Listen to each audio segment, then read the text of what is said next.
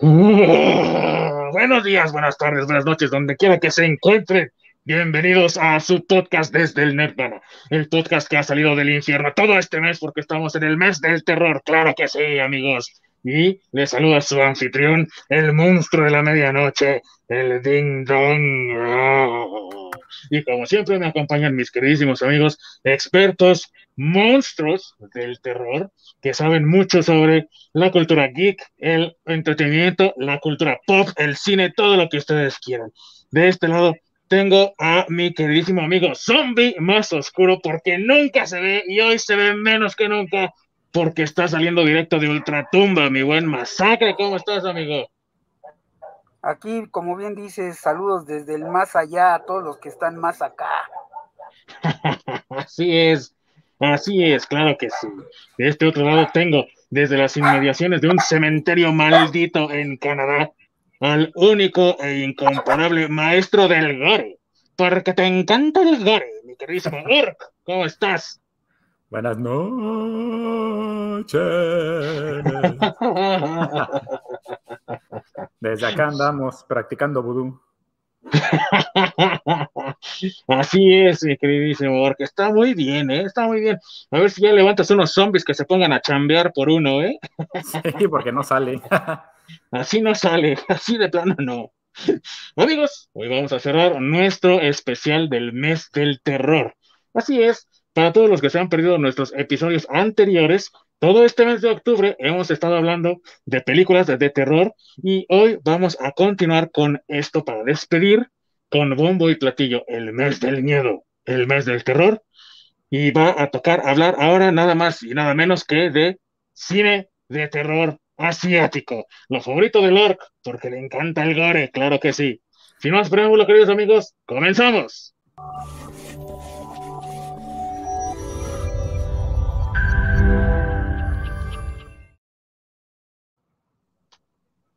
Muchas gracias, Orc, por siempre ayudarnos en los controles. Ahí está detrás el de las consolas con esa introducción.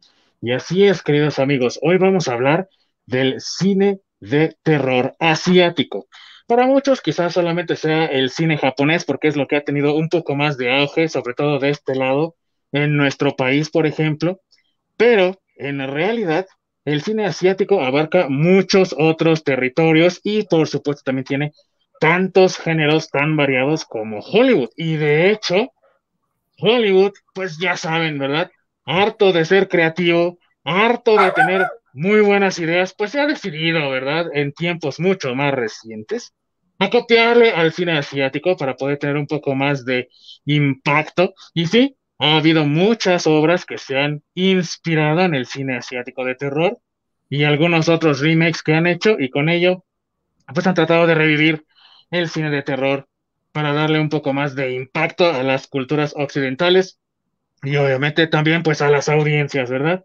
Sin embargo, el cine de terror tiene de diferentes géneros. Ahora sí que es como en el manga y como dice mi buen orc, hay casi para todos los gustos.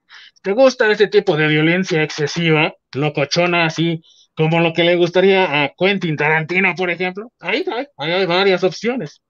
¿Te gustan las películas de terror así con espíritus, con demonios, gaijin y todo ese estilo, que también son muy típicos, por ejemplo, de la cultura japonesa? Ahí hay de eso, ahí hay. Y también si te gustan los monstruos un tanto clasicones, también hay de esos. Y precisamente vamos a inaugurar este programa con una historia de terror con zombies, mis queridos amigos, mis compadres, claro que sí, porque hoy vamos a hablarles de diferentes películas y la que ha elegido mi queridísimo Masacre es nada más y nada menos que ¿cuál, mi amigo? Tren Abusan es el nombre original, pero en Hispanoamérica se conoce como Estación Zombie. Así es. Cuéntanos, ¿de qué se trata esta película, mi buen Masacre? Bueno, esta película, eh, bueno, primero quisiera mencionar que es coreana, no es japonesa. Como bien mencionaste, pues sí, como que el cine terror japonés es lo que la gente más conoce o a veces confunde pero en realidad eh, pues hay para todos y los asiáticos están pegándole duro al terror. Entonces, eh, esta película, Estación Zombie o Tren a Busan, Que en lo personal me gusta más Tren a Busan que Estación Zombie, ¿eh? Pero suena este, mejor. Sí, suena mejor. Eh, pero es una película coreana, es del 2016. Y bueno, eh, creo que en el momento en que salió nos sorprendió a todos. Bueno, yo me incluyo, la verdad es que no esperaba una película tan buena de, de, Corea. sí es del género zombie. Ya por ahí en algún programa mencionamos también que es de las novedades donde los zombies corren y cosas así. Pero pero la trama, creo que aquí más que, que, los zombies, creo que lo que la hace diferente de las demás es la trama, ¿no? Porque esto se trata de unas personas que están en su día a día, eh, principalmente el, protagonista, podríamos decirlo, que es un personaje de un eh, eh, economista en inversiones, por decirlo así, alguien que trabaja con la bolsa, todo esto, no es directamente un corredor de bolsa, sino es más bien como alguien que contratas para que le, das tu dinero y él te lo invierte en algo y te regresa una cantidad, ¿no? O sea, ese, ese, es su chamba. Pero pues estos, este, estos eh, inversionistas tienen la fama de ser muy egoístas, ¿no? Trabajan nada más para ellos, trabajan para las ganancias, eh, no les interesa mucho el factor humano, entonces, eh, la característica de este personaje principal es que es un, pues digamos, un ser humano en cierta forma muy envidioso, ¿no? una persona que solo piensa en sí misma. Y esta persona tiene una hija. Y esta hija, eh, pues son divorciados sus papás. Y la niña quiere ir a visitar a su mamá, que su mamá vive en la ciudad de Busan. Entonces le dice, oye, papá, este, pues fíjate que yo extraño a mi mamá y pues de regalo de cumpleaños eh, quisiera que me regalaras ir a visitar a mi mamá, ¿no? Eh, acá destacar que hay una escena ahí un poco, eh, pues no sé cómo decirla, como cómica, por decirlo así, porque ella es su papá y le da un regalo a, su hija y le regala un Wii. Y resulta que ya le había regalado un Wii en otra ocasión, ¿no? o sea, le ha dado otra vez el mismo regalo.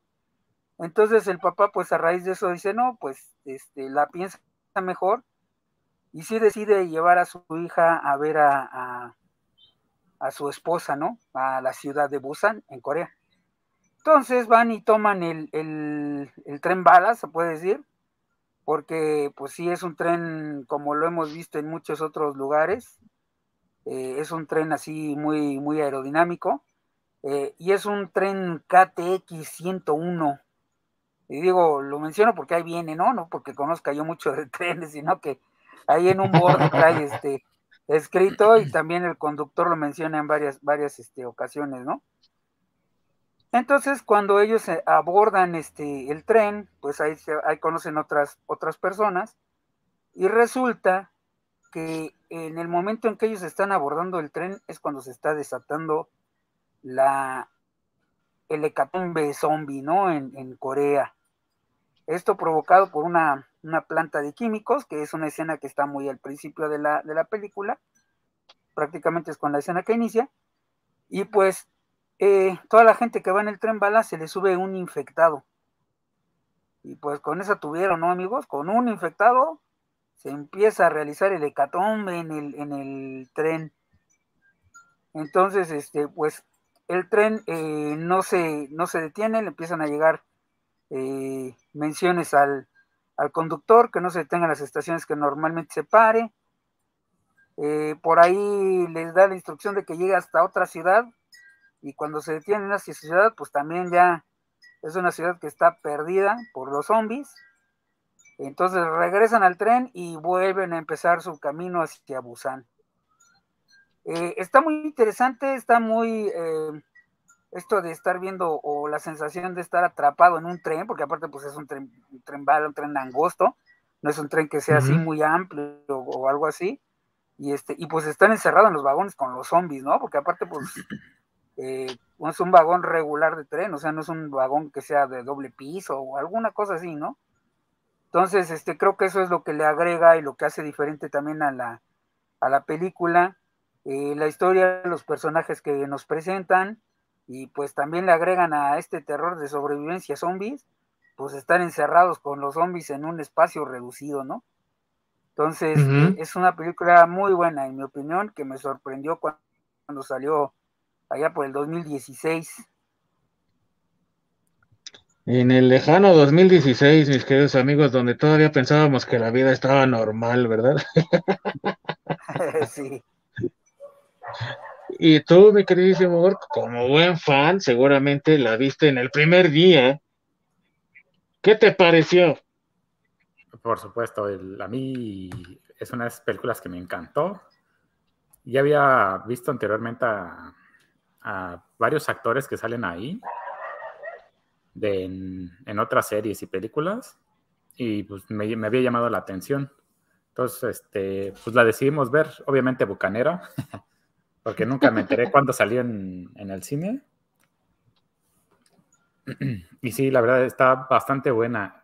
Justamente esos elementos donde estás enclaustrado, o sea, básicamente no tienes para dónde correr en un tren en movimiento y, que literalmente haya un outbreak de zombies ahí adentro, eso lo hace muy, muy, muy interesante. Y, y además eso agrégale de que a las estaciones que están dando el aviso de que son estaciones seguras, llegan y esas estaciones también están, pues están en outbreak, ¿no? Están repletas de zombies. Entonces, básicamente no hay un lugar seguro. Entonces, to- todo, este tipo de elementos a mí se me hace que, que le da algo muy padre y muy... te- da es- esa ambientación, ¿no? De, del enclaustramiento de, pues no tienes ni para dónde irle. Ujú. Y que la verdad, pues es... eh, el tren solamente va en una dirección en la película, realmente. O sea, va a Busan y ahí va a, detenerse o a ver qué pasa, ¿no? A lo que vamos es que eh, no hace paradas. Todas las demás personas que se iban a detener en alguna otra parte no lo van a hacer. Tienen que luchar por sus vidas y no saben en el momento en el que el tren inicia que hay un infectado entre ellos y solamente un infectado empieza a crear toda la clase de destrozos y desmanes que ocurren en la película, donde incluso pues también la gente se empieza a volver paranoica, se pone estresada, se empiezan a pelear entre ellos, ¿no? Y creo que también, igual que lo hubiera hecho George A. Romero con sus películas de zombies, de cierta forma también Tren a Busan hace un comentario social acerca de las características de la naturaleza humana y cómo pues cuando está de por medio de tu supervivencia, pues vale madre la sociedad, ¿no? Y vale madre los demás y tengo que buscar la forma de, salvarme, ¿no? Y a mi modo de ver, a mi modo de ver Tren a Busan en ese aspecto, pues la historia, eh, es decir, las personas que están en el tren, tienen una eh, carrera, digámoslo así, dentro de la película, opuesta al protagonista principal, ¿no? Que es, como ya bien lo dijo Masacre, pues muy vale gorro, ¿no? Es individualista, es egoísta, no le interesan los demás, pero conforme va avanzando la historia, se empieza a interesar, ¿no? Se empieza a preocupar y muestra su lado más humano, a pesar de que era una basura con sus seres queridos, por eso su esposa lo dejó, ¿no? Eh, conforme avanza la historia, pues él se va haciendo más humano, ¿no? ¿O ustedes cómo lo ven? ¿Tú cómo lo ves, mi queridísimo Masacre? Sí, eh, digo, vamos viendo la evolución del, del, del protagonista, eh, así como la de otros personajes, porque hay otro personaje que yo creo que lo agregan también como para representar los dos lados, ¿no? La parte que sí evoluciona hacia un lado más humano y la parte que se queda totalmente egoísta, ¿no? Porque por ahí hay un hay otro personaje que es un gerente de una empresa muy grande y este y pues él ahí es todo lo contrario a nuestro personaje. Bueno, empieza siendo similares, sin embargo el, el protagonista eh, a raíz de que pues va cuidando a su hija y demás, de, de, pues ahora sí que del instinto paterno para todos aquellos que crean que todos los hombres no tenemos instinto paterno, pues bueno, aquí este protagonista sí lo tiene y quiere cuidar a, a, y proteger a su hija eh, cuando el otro, el otro personaje que no tiene este no tiene más familia, digamos que es, es solo, solo él, este, pues no, no evoluciona hacia ese lado humano, ¿no? Sino al contrario. se vuelve cada vez más, más egoísta y eso ocasiona eh, la muerte de otros personajes en la película. Entonces, este, creo que ahí también tiene, como tú bien dices, una crítica social hacia, pues en ese sentido, ¿no? A cómo la gente en sus trabajos eh, pierde en cierta forma la empatía con, los demás. Pierden su humanidad de cierta forma en esa carrera, ¿no? Eh, tan inútil a veces, que es la de ser el primero, ser el mejor y ser el más allá, para poder lograr algo en la vida y, y sentirse que están completamente solos, ¿no? Y eso es algo que vemos en la película, pues marca al personaje principal. De hecho, es muy evidente que debido a esa actitud egoísta que él tiene, es que su esposa lo abandonó, ¿no? O sea, no es algo que, que, que sea una virtud en él por, por ningún lado, y sin embargo, existe una parte de él que es virtuosa, ¿no? Que es noble y que sí se interesa por su hija, porque es muy, muy evidente, ¿no? Con esa broma que dijiste de que le regala el mismo regalo y dices, esto este güey, seguro le ha regalado lo mismo tantos años, ¿no? Ha de tener ahí un paquete guardado de cada año, la misma fregadera. Y sin embargo demuestra que sí le interesa su hija, que sí se importa por ella y al final también, pues el, el esfuerzo que hace por mantenerla y ayudarla a sobrevivir, ¿no? Sí, sí. Mi queridísimo Orc, ¿qué es la parte que más te ha gustado de esta película? El final, se me hace muy bueno ese final, que es algo que no, para empezar, no te lo esperas de que vayas a terminar así por cómo se va desarrollando la historia. Y también la aparición eh, de Madong Sok, que es el güey mamado justamente que sale en The Eternals. sí. que, ese, ese actor como me cae bien. Porque tiene, en las apariciones que he visto en cuanto a series y películas, son como de ese estilo, donde es un güey que cae bien. Me gusta la parte donde se empiezan a armar, ¿no? Que dice, tenemos que avanzar a esta parte del tren y se pone con cinta protección en los, en los brazos y literalmente se va abriendo paso a madrazos. Es de, mis escenas favoritas. Sí, sí, sí, sí. Es verdad. Y, es buen actor, la verdad. O sea, yo no tengo mucho interés en ver Eternals, pero la verdad es que, por ejemplo, en Tren a lo ves y dices, ah, sí, es, es un personaje entrañable, ¿no? Como esos pocos que luego llegas a ver en las películas de terror. Hay muchas veces que en las películas de terror ni tiempo te da de empatizar con algunos personajes.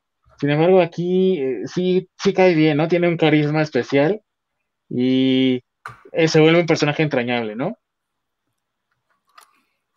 Y tú, mi buen masacre, ¿cuál es tu parte favorita de esta película?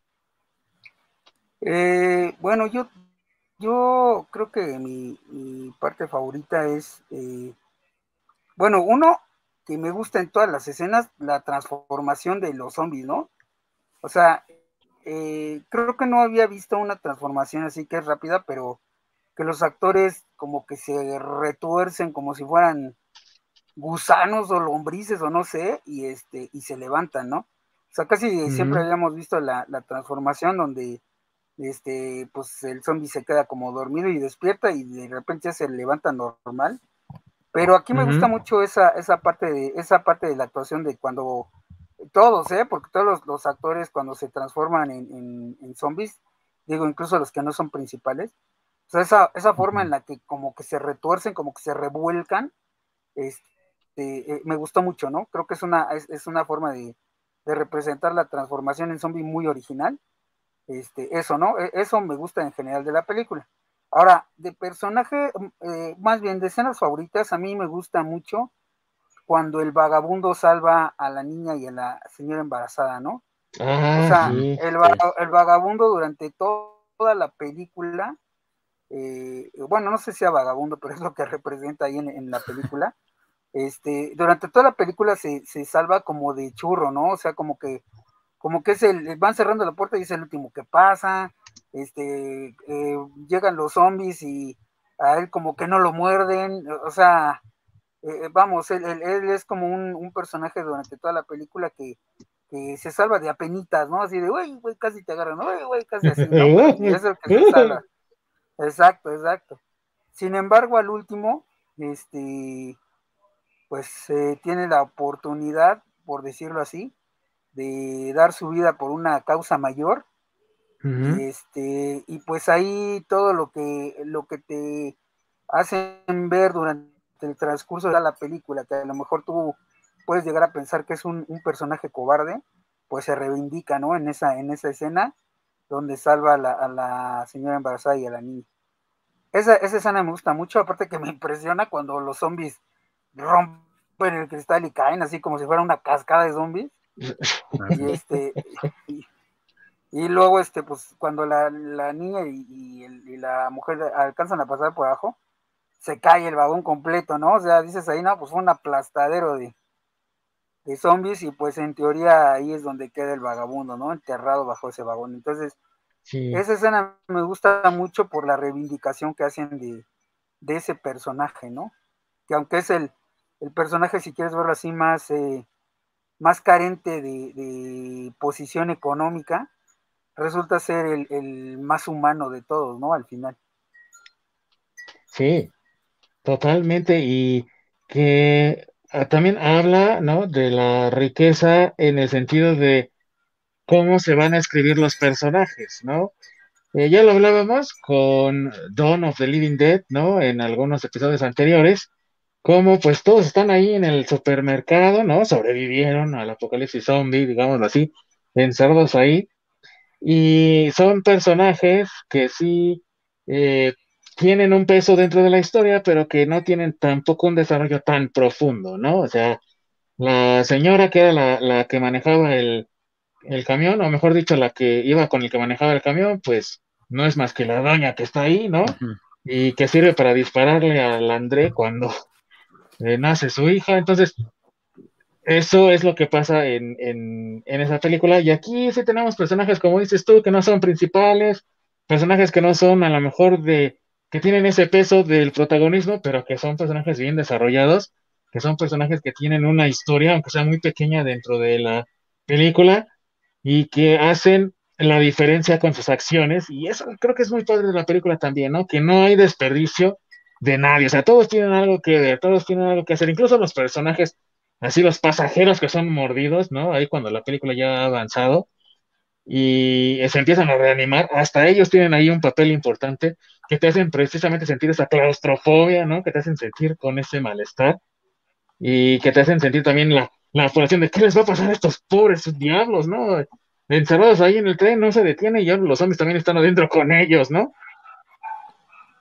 Y creo que a mí también lo que más me gusta es el final, porque estoy de acuerdo con el Or, que es, inesperado, pero también de cierta forma, ahora que estamos hablando de reivindicación, ¿no? Con el jobo, con el vago, eh, pues también se reivindica ahí, ¿no? alguien importante de la historia. Digo, ya sé que el masacre no quiere spoilear sus películas, aunque tengan 700 años ya y todos las pueden ver. Bueno, es que a mí me choca que me spoileen, disculpen. Pero pues ahí hay también una reivindicación importante, ¿no? Y en cuanto a lo de que se retuercen para volverse zombies los personajes, pues sí, creo que ahora sí ya sabemos qué pasa cuando alguien se revuelca en su tumba, ¿no? Así que mejor ya no hay que decirlo. sí, sí, sí. Sí. Y mi queridísimo Orc también, eh, pues en la parte un poco más técnica y demás, el trabajo de fotografía, de efectos especiales, tú que sabes un poco más de producción, ¿cómo lo ves? Ah, pues se ve genial. La verdad, ahí el, el uso de efectos especiales les quedó súper bien. Muchas cosas lo manejan como mínimamente, sobre todo en películas asiáticas. Últimamente se ha, tiene esa tendencia que se utiliza más el, los efectos especiales y el CGI, pero normalmente lo, lo mantienen al mínimo. y eso le ayuda mucho a las películas, porque a pesar de que las cosas, no sé, a lo mejor las veas como muy chafas, pero realmente son cosas más creíbles que que meterle CGI nada más a lo idiota. Sí. Algo muy interesante de la película que también eh, noté la última vez que la vi es de que los zombies se van adaptando de acuerdo a la historia. Porque hay, al principio de, la historia te imaginan como que los zombies sí pueden abrir las puertas y después mencionan de que no, justamente para adecuarse al momento de la historia. Otro detalle es de que los zombies solo te siguen si te ven, pero hay una escena donde está alguien en el baño y lo siguen hasta ahí. Entonces, realmente saben o pueden escucharte o pueden, pues no sé, sentirte de alguna manera y no es solo necesario que te, que te tengan que ver. Entonces, esa adaptación de, del que hacen cada, cada zombie de acuerdo a la historia, me gusta porque es muy sutil. no, es, no, es, algo como muy marcado que realmente te des cuenta, porque de, de, primera de primera impresión no lo notas, sino realmente como que tienes que estarle buscando, pero son ese tipo de sutilezas que hacen que la película quede muy bien. Entonces, e, es, algo que a mí me, encanta. Sí, tiene, tiene detalles, tiene detalles muy buenos y considero, la verdad es que, eh, salvo lo que piensen los demás, obviamente, cada quien tiene aquí su opinión. Pónganos acá abajo, amigos, qué películas asiáticas de, de terror han visto, cuáles son sus favoritas. Pero yo diría que esta es una de mis favoritas, la verdad. Y pues sí es una sorpresa porque, pues, eh, realmente así de cine coreano, pues, All Boy para mí, ¿no? Así como que es la, la, marca, ¿no? Y digo, qué peliculón, ¿eh? All Boy, a mí sí, sí me late. Y ver una película de terror coreana como esta y decir, ah, no manches, está bien hecha, ¿no? Y, aparte, me gusta cómo está contada la historia, esos temas y esos, esos detallitos que tiene por ahí. La verdad es que es una película de terror muy bien hecha y de una de mis favoritas también, ¿no? No sé tú cómo ves, Masake. ¿Qué piensas de esta película, mi amigo? ¿Sí te gusta así como para decir que es tu favorita o nada más está bien? Ah, bueno, eh... de terror asiático, ¿eh? Obviamente. Sí, este, pues no sé, es que en realidad a mí no me dio miedo. o sea, sí me gustó la película, este, con la temática zombie, pero Mm, esto del terror de supervivencia, ah, bueno, salvo sus opiniones, pero para mí, este, me, las veo más como si fuera una película de acción que de terror. Este, entonces, este, pero, pero digo, en fin, sí, sí me gustó. Entonces, mm, no creo que sea mi favorita asiática, porque realmente no, no me causó terror como tal pero sí creo que es una película muy buena y sí creo que es un referente, por lo menos del cine coreano, sí, sí lo es. Sí, ¿no? Un referente, realmente. Y sí, eso es lo padre de esta película también, que tiene acción. Es una película, para mí, con sus tintes de terror y sus tintes de acción, y eso lo hace también una, una experiencia muy disfrutable, porque no se te hace lenta, no se te hace pesada, es una buena película, la verdad, y tiene pues esta balance bien establecido entre esos momentos de tranquilidad y esos momentos de, adrenalina, ¿no? Desde mi punto de vista. ¿Tú cómo ves, Porque digo, tú has visto un montón de películas, pero dirías que es una de las favoritas. Sí, sobre todo porque últimamente el cine coreano de terror le ha metido bastante y, se ve bastante bien. Y sí, es, es, sí, yo sí la considero de mis películas favoritas. Porque pues sí, como dices, tiene partes de terror, sobre todo e, e, esa sensación de estar enclaustrado y no tener a dónde salir. Y justamente las partes de acción, e incluso las partes cómicas que agregan, son como muy, muy bien metidas, ¿no? No como estilo Marvel, de que hay ciertas películas donde, pues básicamente son como la risa en vacaciones. Pero sí, entonces cuando meten esos detallitos de, comedia, es como en, pues, unas situaciones donde sí lo amerita. Entonces sí, a mí, en lo personal sí me gusta, me gusta mucho. Por ahí otras este, películas coreanas que también están bastante bien de terror. Ya mencionaste la de Old Boy y la de Gonjian Asylum. Es también, la recomiendo porque también está muy buena. Pues lo tienen, amigos. Otra recomendación más por si quieren agregar la solista de maratón de Halloween. ¿Algo más que quieran agregar, mis queridos amigos, acerca de esta película? Antes de que le digamos adiós a los zombies, nos despidamos de ellos y nos movemos a otra más. Tú, buen masacre, ¿deseas agregar algún otro comentario acerca de esta película? Pues que la pueden ver en Netflix, ahorita todavía está disponible en Netflix. Eh, y de hecho está la segunda parte que se llama Estación Zombie Península. Este, eh, no es mala, pero no, ya no tiene tanto que ver con Estación Zombie, pero bueno, si quieren verla, pues las dos están en, Netflix. Ahí está el comentario de nuestro querido Masacre. Ya saben dónde verla, amigos. Ahí está en Netflix, pueden disfrutarla. Y también la segunda parte, como dice mi buen Masacre. Tú, mi buen Orc, antes de que nos despidamos de los zombies, les digamos adiós. ¿Algo más que quieras agregar? Pues si quieren ver, bueno, ahorita el cine, coreano está entrando mucho a Netflix porque están teniendo muchos este, contratos por ahí, incluso el japonés y el chino. Pero ahora sí que si quieren buscarle cine coreano, tienen que buscarle bastante, porque ese es, es difícil de encontrar, sobre todo en plataformas. Eh, pero lo más seguro es que tengan por ahí algún dealer en, en alguna placilla que, les pueda recomendar cosas. Siempre hay alguien. Nunca falta. Así es. Nunca falta. Así es, queridos amigos. Vamos a despedirnos un poquito ya de eh, Estación Zombie o Tren a Busan. Yo también prefiero Tren a Busan, está mucho mejor. Por ahí dicen, ¿no? Que ya los gringos ya le echaron ojo para hacer un remake a la gringa. Ojalá que no. la verdad es que, no. Ojalá que no, porque la original tiene mucho valor. ¿eh? Las echan a perder nada más. Las echan a perder, exactamente. Y pues precisamente vamos a hablar un poquito de eso ahorita más.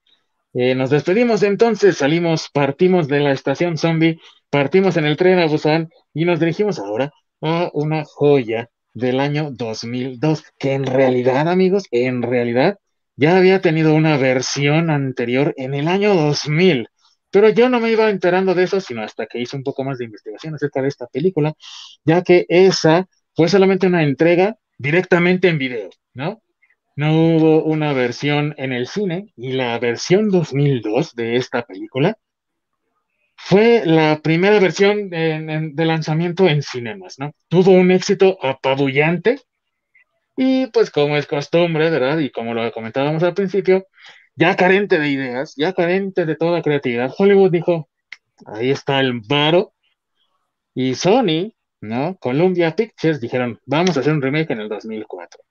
Estamos hablando de una película que de cierta forma ha también creado tanto impacto y tanta inspiración que ha hecho que otros traten de emular el éxito, obviamente fracasando miserablemente, pero estamos hablando de La Maldición, o como se le conoce en su nombre original, yu en el japonés. Así es. Esta película de 2002 fue dirigida por Takahashi. Perdónenme amigos, porque yo no sé japonés, así que lo voy a decir todo muy mal, pero es Takashi Shimizu, que curiosamente también hizo el remake de 2004. Entonces, digamos, no está tan mal, ¿no? Está decente porque es el mismo, está involucrado en, en, los dos proyectos, está bien, pero la versión superior, salvo lo que digan ahorita mis amigos, es la de 2002. ¿De qué trata esta historia, mis amigos? Bueno, pues es la historia de un asesinato horrible que ocurrió en una casa en Tokio. Resulta que los nuevos habitantes de esta casa, que son un matrimonio relativamente joven, y su mamá, están viviendo ahí, normal, tranquilamente, y requieren de atención para su mamá del joven que se llama ah, Kazuo, ¿no? Bueno, espero haberlo pronunciado bien, la verdad, ahí el orc me va a dar unos zapes y lo va a pronunciar bien ahorita que le toque hablar. Pero él trabaja Y su esposa, Kasumi, es la que se encarga ahí pues, de atender a la mamá en lo que llega el, pues digamos que la asistencia social, ¿no? El, el enfermero, el ayudante, el trabajador social, como le queramos llamar.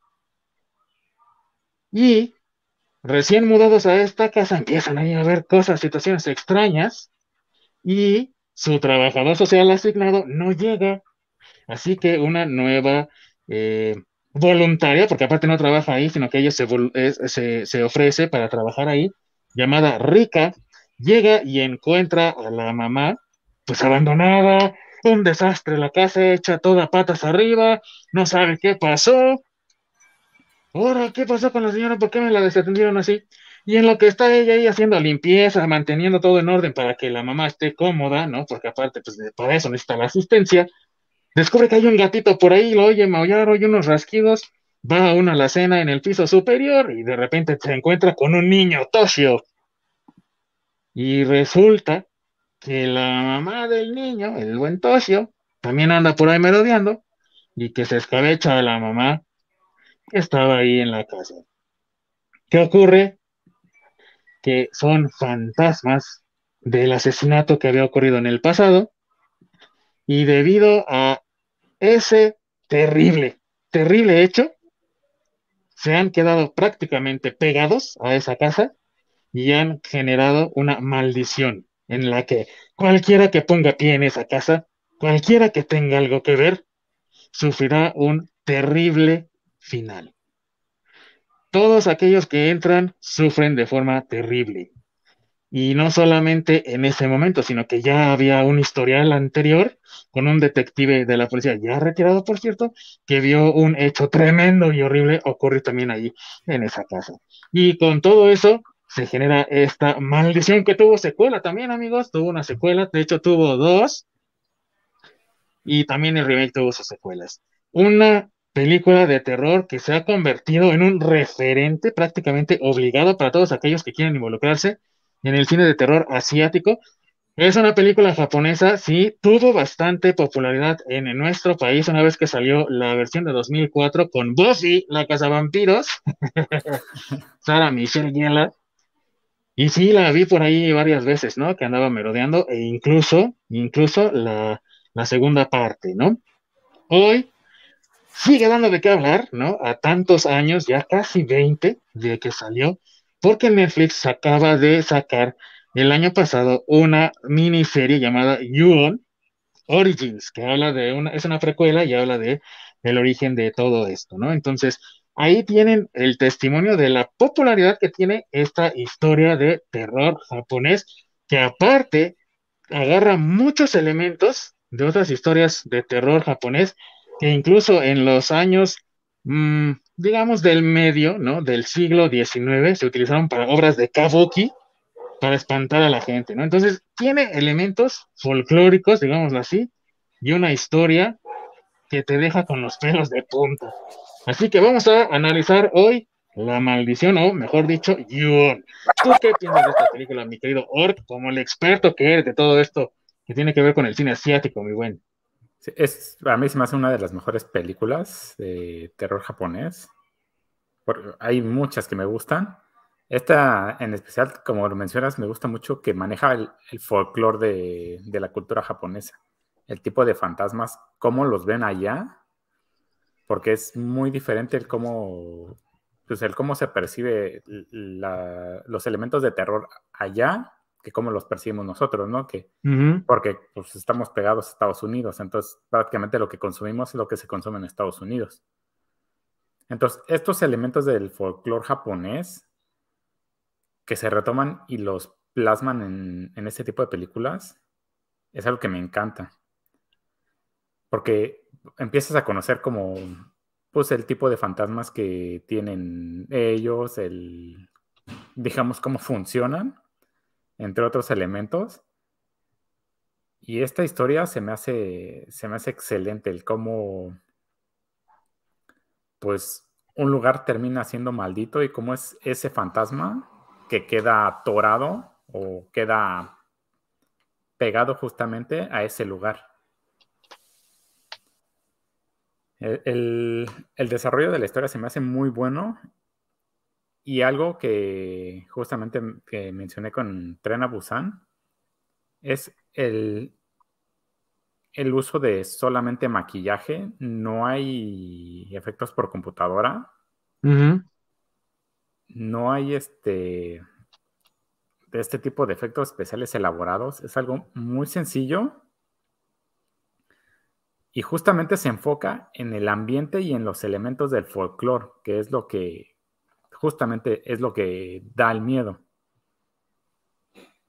No sé cómo, cómo, lo hayan percibido ustedes.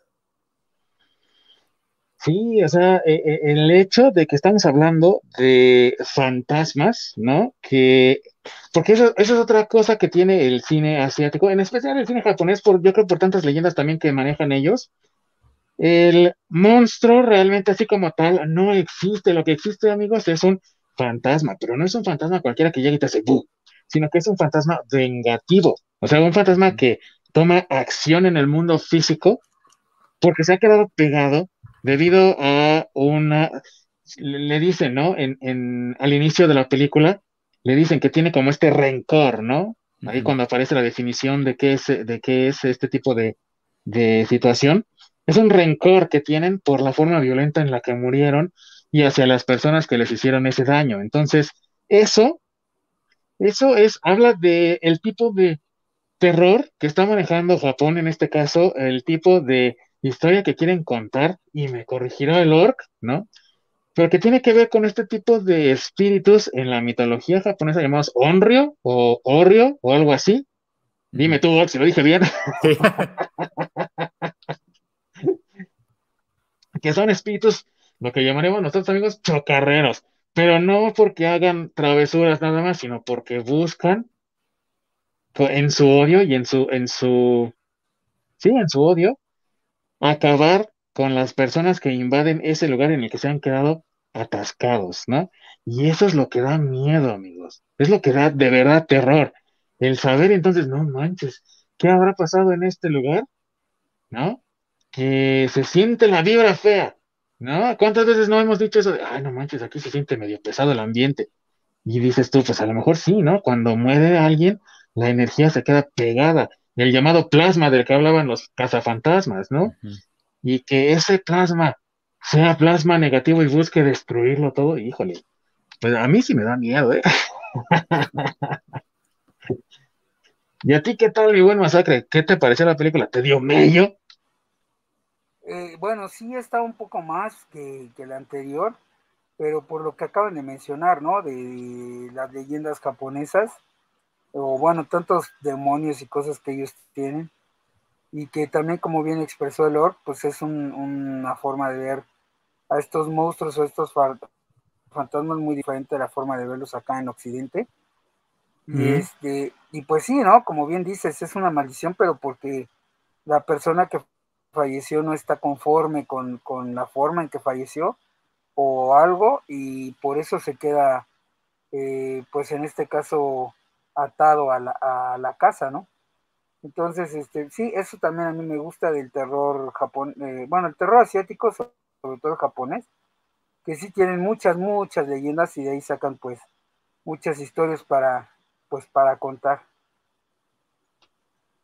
Sí, bien dicho, ¿no? Tienen demasiadas historias y leyendas y las historias que cuentan, aparte las cuentan de una forma que sí te deja perturbado, ¿eh? Te deja con cierta...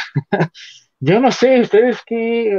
Porque también, digo, uno a veces se sugestiona, ¿no? Pero sí, yo recuerdo que sí decía, ay, no, amiguita, no, no manches, ahorita de que me vaya a salir un, porque sí me acuerdo haberla visto incluso en la noche, dije, ah, no manches, ahorita no me vaya a salir un espíritu ahí chocarrero, ¿no? Y escuchas cualquier sonido y dices, ah, cabrón, ¿qué pasó? ¿Quién fue? Perdónenme la vida, ¿no? Los espíritus. Entonces, eh, la manera en la que te permiten ellos mismos, ¿no? Eh, explorar ese mundo paranormal en el que ellos creen en su cultura, eh, también te permite apreciar otros, otros estilos, otras formas de ver la vida, ¿no? Otras formas de incluso ver la muerte. Y eh, como, por ejemplo, en, aquí en el occidente, cualquiera había dicho, no, pues hay que traer al padrecito, que exorcice la casa y que saque al chamuco. Se acabó. Y en cambio, el ex detective, ¿no? ¿Qué es lo que dice cuando sabe que se está reabriendo de nuevo ese caso que tuvo hace tanto tiempo? Es que esta casa está maldita, tiene aquí algo muy feo. Hay que quemar la casa, hay que acabar con el foco de donde proviene este mal, ¿no? Obviamente eso enoja más a los, a los espíritus, amigos. Ustedes ya sabrán, ¿no? ¿Qué, es lo que pasa cuando propone esa idea? Sí, si conocen Pero... espíritu. y que nos lo presente, ¿no? que nos lo presente, por favor. Entonces, pues, esa forma también de ver la, esto, que es el quedarse ahí atascado, ¿no? En el occidente, acá nosotros era exorcizarlo, se acabó. Y allá es acabar con el centro del mal, ¿no? cómo ves esto, mi bueno, que estamos comentando? Sí, justamente el, uso de las supersticiones de allá. Porque, por ejemplo, acá nosotros no sé. Tenemos la, la, superstición, ¿no? De si pasas debajo de una escalera vas a tener mala suerte. Allá también existen muchísimas supersticiones que es justamente con lo que juegan y con lo que a lo que se abocan y, es lo que les da mucho material para sacar este, este tipo de, leyendas y cosas de terror. Porque a fin de cuentas son cosas como muy universales que todo el mundo conoce y todo el mundo puede, se puede relacionar con eso. Como por ejemplo, eh, de no pasar la comida cuando comen con los palitos, nunca debes de pasar la comida de unos palitos a otro. O sea, eso lo ven allá y te ven feo y te dicen que no lo hagas. Porque curiosamente es el, la manera como se pasan los huesos de un difunto. Ok. Entonces, son el tipo de detalles que le dan mucho a la película, sobre todo que a ti como espectador que no eres parte de esa cultura, te ayuda a comprenderlos más. Y una vez que lo comprendes, te cae el 20, ¿no? De, híjoles, este tipo de fantasma, pues sí está cañón. vengo, le traigo un padre a que exorciste a este, a este fantasma, lo que le va a hacer es escupirle en la cara. Y se, va a reír de él básicamente. Entonces, es como encontrarle una manera más complicada de solucionar las cosas, que no es tan fácil como, por ejemplo, acá nosotros lo terminamos solucionando, ¿no? De, pues, llámala a los cazafantasmas y ellos que se encarguen. Pues llegan los cazafantasmas, llegan los cazafantasmas y los abaratan, entonces. O al padre, o al padre Carras. El padre Carras, no, al padre Carras le voltean la cabeza y lo mandan ahí como si fuera un pedazo de hueso ahí atrás. Así. Le hacen calzón chino. o el padre, ¿cómo se llamaba el padre que hizo Leslie Nielsen en la parodia? Ah, Yo no me acuerdo. no me acuerdo, pero sí, ya sé cuál. Sí, tampoco me acuerdo. Pero ese, ándale, se van a llevarle, Sí, casi, casi. Y otra cosa también que es importante de la película es que igual que a nosotros, ¿verdad? A los japoneses, pues también les inquieta lo sobrenatural, nada más que es de una forma distinta a como nosotros lo vemos, ¿no? Por ejemplo, una de las cosas que a mí me gustan mucho de esta película de Ju-On es cómo acaba.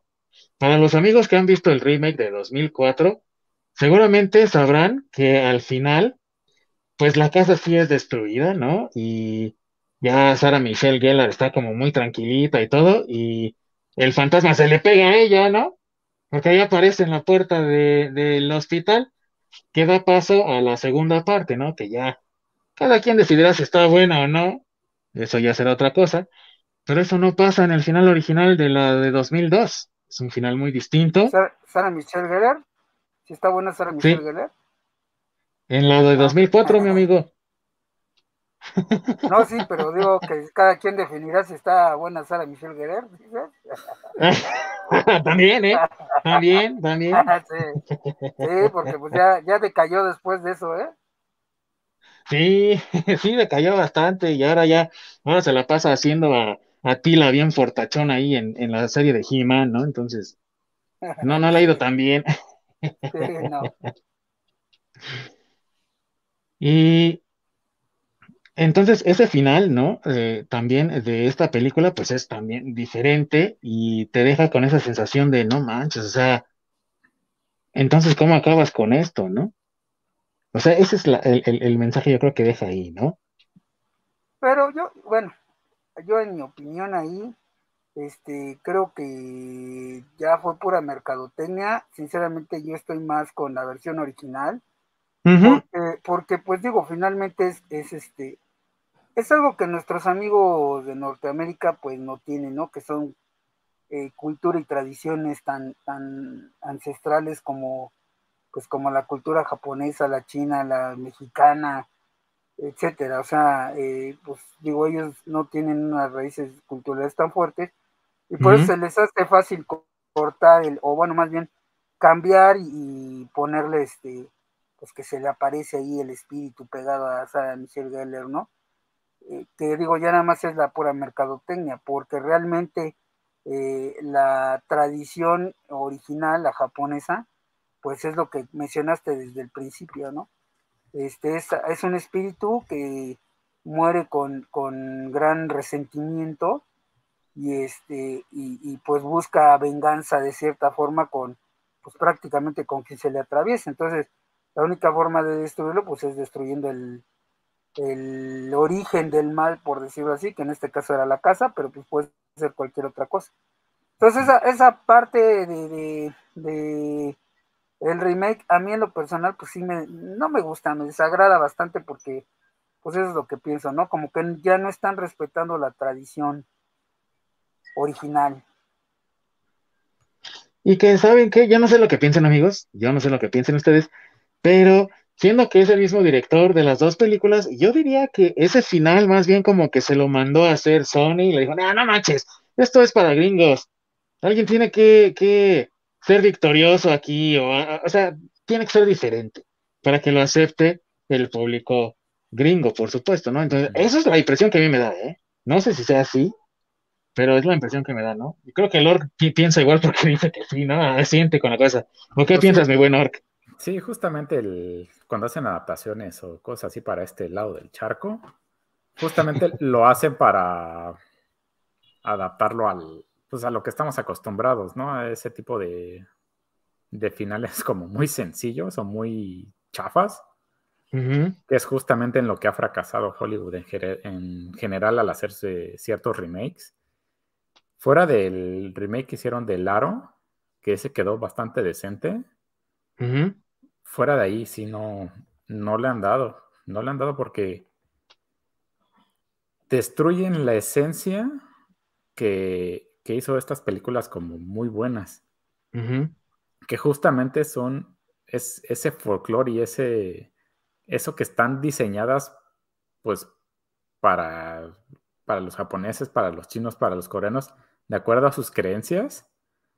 Entonces, literalmente le estás quitando, le estás quitando el alma a la película. E, estás destruyendo la historia. Porque eso es lo que hace ricas a ese, ese tipo de películas esos detalles de folclore y esos detalles que son normales para ellos y para nosotros completamente ajenos, que en el momento que se los quitas, pues le quitas todo eso que hace mágica a esa, a esa película y me estás entregando un copy-paste mal hecho de, pues de la misma fórmula que siempre me has entregado. Es como entregar la tarea en la escuela, güey. Pásamela, güey, pásamela, pero la copias mal. Y sí se da cuenta el profe, güey. Sí. Perdón, creo que más iba a comentar algo. Sí, no, nada más lo que habíamos dicho, ¿no? De las tradiciones y eso, o sea, sinceramente, pues es, tal vez es eh, parte de lo que comentamos de que, pues, eh, allá en, en Gringoland, pues no tienen unas tradiciones tan fuertes y tal vez por eso ellos no entienden el, esos conceptos de leyendas, ¿no? Y, cultura, porque realmente pues ellos no tienen algo así o con, ese, con esa fuerza. Y, tal vez nosotros, porque tenemos una cultura, afortunadamente tenemos una cultura muy, rica y también llena de tradiciones y demás, pues a lo mejor entendemos más a, a, los japoneses, ¿no? Que también son eh, eh, culturas milenarias, ¿no? Igual que, que, que los chinos y demás. Eh, vamos, es una, es un, es una cultura más eh, compatible con, con, con, eso porque pues uno, uno conoce tradiciones y pues nuestros amigos del norte pues no tanto. Entonces es más bien ahí ellos son pues el money, ¿no? El dinero, el, negocio. Exactamente. Es como el equivalente. Hollywood, es Hollywood patrocínanos. Es, como el equivalente, ¿no? De, hablemos de Día de Muertos, que en vez de tener un solo que te lleve a mi clan, o sea, que sea el Vin Diesel que te dice familia y te lleva al otro mundo en su coche. O sea, es, es, como ese tipo de adaptaciones que dices, no mames, le estás quitando todo lo chingón a esto. Así es, sí. sí, correcto. Y que la verdad el remake de 2004 no me parece tan mal en historia, así en secuencia, como el, director incluso eh, notas que sí usó los mismos sets, ¿no? En varias partes, porque aparte fue filmada en locación en Tokio, la original, pero el final es anticlimático. O sea, el final no es, ya una vez que ves la, original, es esto una, o sea, la original es la, la chida y y la otra, pues sí, a lo mejor tiene una cosa que otra chida, ¿no? Para, para mi buen masacre, la Sara Michelle Gellar, ¿no? Es lo chido, pero fuera de ahí ya, ¿no? O sea, al final, pues sí, la... termina de arruinar ese remake y obviamente, como ya había comentado, pues mandado por el estudio para que los gringos no se enfurien, ¿no? Pues ni modo. Sí, justamente el problema de que cuando el estudio empieza a meter la mano, porque pues si es el mismo director, va a mantener fiel hasta cierto punto su trabajo. Entonces va a, mantener, ese estatus y esa calidad. Pero ya cuando el estudio sale algún creativo de los jefes que dice, ¿y qué tal si le metemos dinosaurios? Si dices, ah, cámara, güey, pues nada más porque tú pagas y no, no te puedo decir que no. Claro, es, es como decía la canción, güey, nada más que aquí estos güeyes cantan, It's my money and I cry if I want Así, güey. Es mi dinero y hago lo que yo quiera, ¿no? Entonces, se berrinche, güey. Así es, mis queridos amigos. Asociación, asociación de Asociación de Hollywood, Academia, no se crean lo que dicen mis compañeros. A mí sí patrocínenme, por favor. por favor. Si tienen un Oscar de sobra y regálenselo. sí, regálenmelo, o sea, no, no me va a dar coraje. Este, sí están muy bien sus remakes, ¿eh? Uh. De menos preséntenle a, Scarlett Johansson. ¿Qué comentarios tenemos ahí? David Massa nos dice, pero eso pasa varias veces independientemente del país de origen. Pasó con Shutter, pasó con El Ojo o con Rec. Pues sí, justamente es el, ahora sí que el estudio metiendo la mano. Es mi dinero, yo digo, si queremos tener a Vin Diesel o a La Roca, está La Roca y Vin Diesel y te aguantas. Pues sí. Y cállate. sí, pues son los creativos del dinero, ¿no? Es lo malo cuando se mete un creativo de, escritorio y... Pero pues bueno, digo, eh, a lo mejor, eh, bueno, es que aquí hay otra cosa que pues es una de las ventajas de vivir en México, lo siento, este, creo que nos llegan un poco más, digo, aunque tenemos obviamente mucha influencia gringa, también tenemos la oportunidad de tener eh, este tipo de películas eh, más fácilmente que los gringos. No digo también, gracias a nuestros compañeros bucaneros, patrocínenos. Este, ellos traen luego muchas cosas que realmente aquí en México, pues las, no sé, las compañías de cine o así no traen. Y pues como bien dijo ¿no? El, el, eh, la biobucanera, la de Estación Zombie, por ejemplo, este, yo estoy contigo, mi amigo Ork, también cuando la vi, la vi bucanera. yo se la vi al ver al cine. Pero, bueno, pero es que cuando llegó al cine fue como un boca en boca, ¿sabes?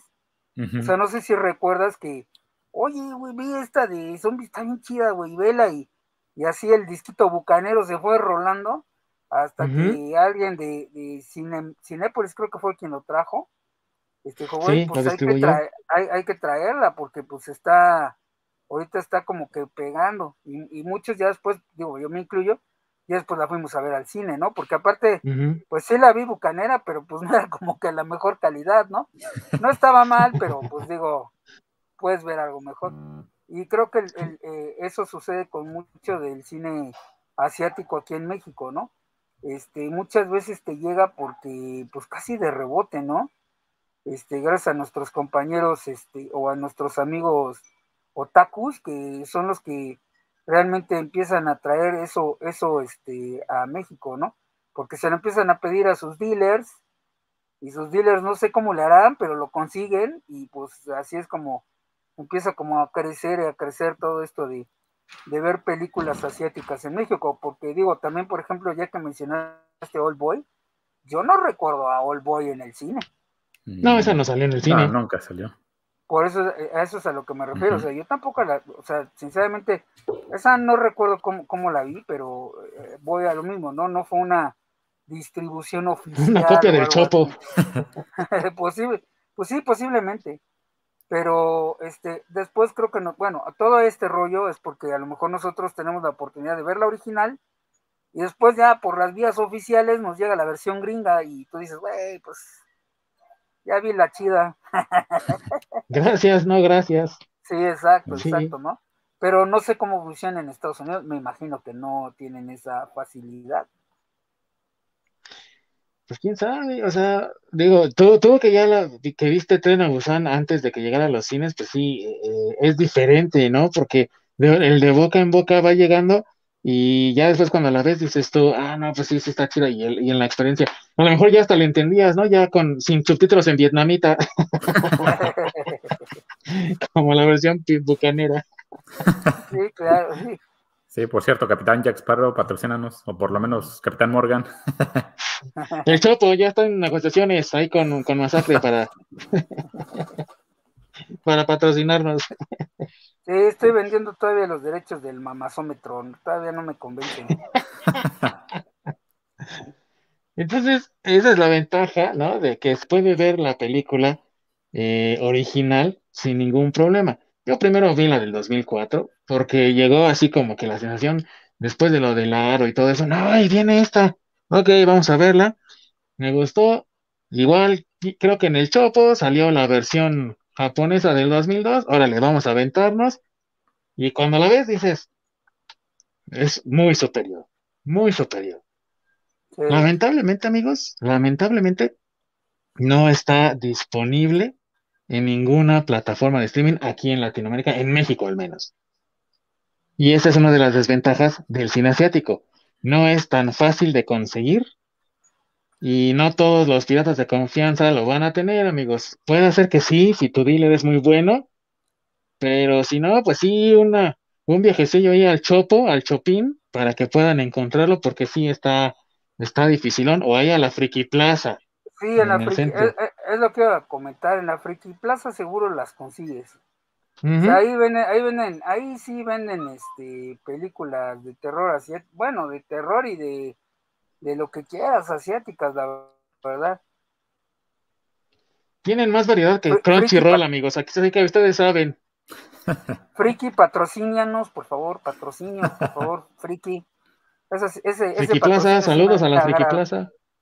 Ese, ese Y también Crunchyroll que nos patrocine. y lamentablemente eso, amigos. Si ustedes le saben al inglés bastante bien y no tienen ningún problema, existe una versión en YouTube completamente gratis, por supuesto, con subtítulos en inglés. O sea, está en, en, en japonés, que aparte a mí me gusta verlas en su idioma original y tiene subtítulos en, en, inglés. Entonces, si le saben al inglés, amigos, busquen You On 2002, es J-U-On 2002. Y seguramente les va a aparecer ahí con subtítulos en inglés. Si le saben, adelante, amigos. Disfrútenla, véanla y juzguen por ustedes mismos si vale la pena. Para mí vale mucho la pena, mucho más que el remake de 2004. Y déjenos sus comentarios acá abajo cuáles son sus películas de terror asiático eh, favoritas, perdón. Y si les gusta esta película, si la han visto o no, déjenos aquí sus comentarios. ¿Algo más que quieran agregar de esta película, mis queridos amigos, antes de que la despidamos? Tú, mi buen Or. Pues ya saben, si, si son otakus de cepa, tienen que rascarle y ya saben dónde, dónde van a poder encontrar lo bueno de la vida. En cuanto a la película, es, es, algo que tienen que ver si son fanáticos del cine de terror y más aún si, si son otakus, es algo que tienen que ver. Definitivamente, ¿no? Tú, mi buen masacre, ¿qué, ¿algo más que quieras agregar de esta película? Bueno, primero quisiera agregar que si no le saben al inglés, nicho de oportunidad, chavos, aplíquense, buena oportunidad para que le pongan atención al maestro en la escuela y puedan leer esos subtítulos en inglés. Número uno. Número dos, pues sí es, es algo difícil conseguir las películas originales, eh, las, las asiáticas, pero si lo hacen, créanme que la mayor parte del tiempo vale mucho la pena. Este, hay muchas, muchas películas, este, eh, bueno, sobre todo japonesas, hay asiáticas, pero sobre todo japonesas, por ahí hay algunas, este, tailandesas me han sorprendido, hay algunas tailandesas muy buenas también, entonces, este, pues sí, amigos, es cuestión de que si les interesa, pues rascarle. Es muy complicado que estén en las, en las eh, plataformas de streaming, por lo menos aquí en México. Este, pero pues bueno, pueden acercarse a su dealer de confianza. Y este, pues yo creo que si se le encargan, sí se las consiguen. Es posible que sí, así es. Bien, mis amigos, nos vamos a despedir entonces de la maldición que hace toda esta pobre casa en Tokio y nos vamos a dirigir ahora al año de 1999, donde inició realmente, el oro nos va a decir si sí o si no, una tendencia que se ha convertido en un referente actual del cine no solamente asiático, sino del cine en todo el mundo, ya que copias similares, con escenas finales similares, con situaciones perturbantes similares ocurren ya tan frecuentemente que ya a veces hasta veces así como que, ah, sí, otra vez, otra vez, ¿no? Pero que en su momento causaron tal impacto que la gente incluso tuvo similares reacciones con esta película cuando salió en festivales y demás, a la reacción que tuvieron en los años 70 con El Exorcista, o la reacción que tuvieron con Drácula o con Frankenstein allá en el lejano 1931 del que ya hemos hablado. ¿De qué película estamos hablando, mi queridísimo Orc? Justamente de Audition, una película de Takashi Miike. Eh, este Takashi se caracteriza mucho por hacer películas de terror. Sí, a lo mejor la tendencia de, este tipo de películas empezó un poquito antes, si no estoy mal, pero en el caso de esta película es, es, una, es considerada como una de las mejores películas de terror japonés. Y básicamente el plot de la película es, es este, eh, es una familia de un señor, una señora y su hijo la señora está enferma, que es con lo que inicia la película, se muere, entonces se queda el, señor con su hijo y siete años después de que sucede la muerte de, pues, de la esposa, el hijo le sugiere a su papá que, pues, ¿por qué no consigue novia, no? Porque él se ve viejo, lo ve acabadón, pues a lo mejor para pues, revivir su, su juventud para, para regresarle esa alegría, pues que consiga novia y se vuelva a casar. A lo cual, este señor mm, va con uno de sus amigos y hacen una pseudo audición, hacen un casting eh, para hacer una película y dentro de ese casting se ponen de acuerdo para que nuestro personaje principal vaya seleccionando pues a, la, mujer que él crea que es la correcta o a las mujeres que, él sienta que sean como las correctas para casarse. Pasa todo lo del el casting, la entrevista y todo esto. Entonces él él se queda clavado con una, pues no actriz, con una participante en específico a lo cual nos lleva a que se desarrolla la historia de que la busca, eh, se van a comer juntos, se empiezan a salir, hasta que viene la parte macabra. Eh, pues es de 1999, a estas alturas quiero suponer que ya la vieron, pero Tal vez no, porque sea, es como complicado conseguirla. Sí. Pero a mí me vale, entonces yo sí de todo no se las cuento.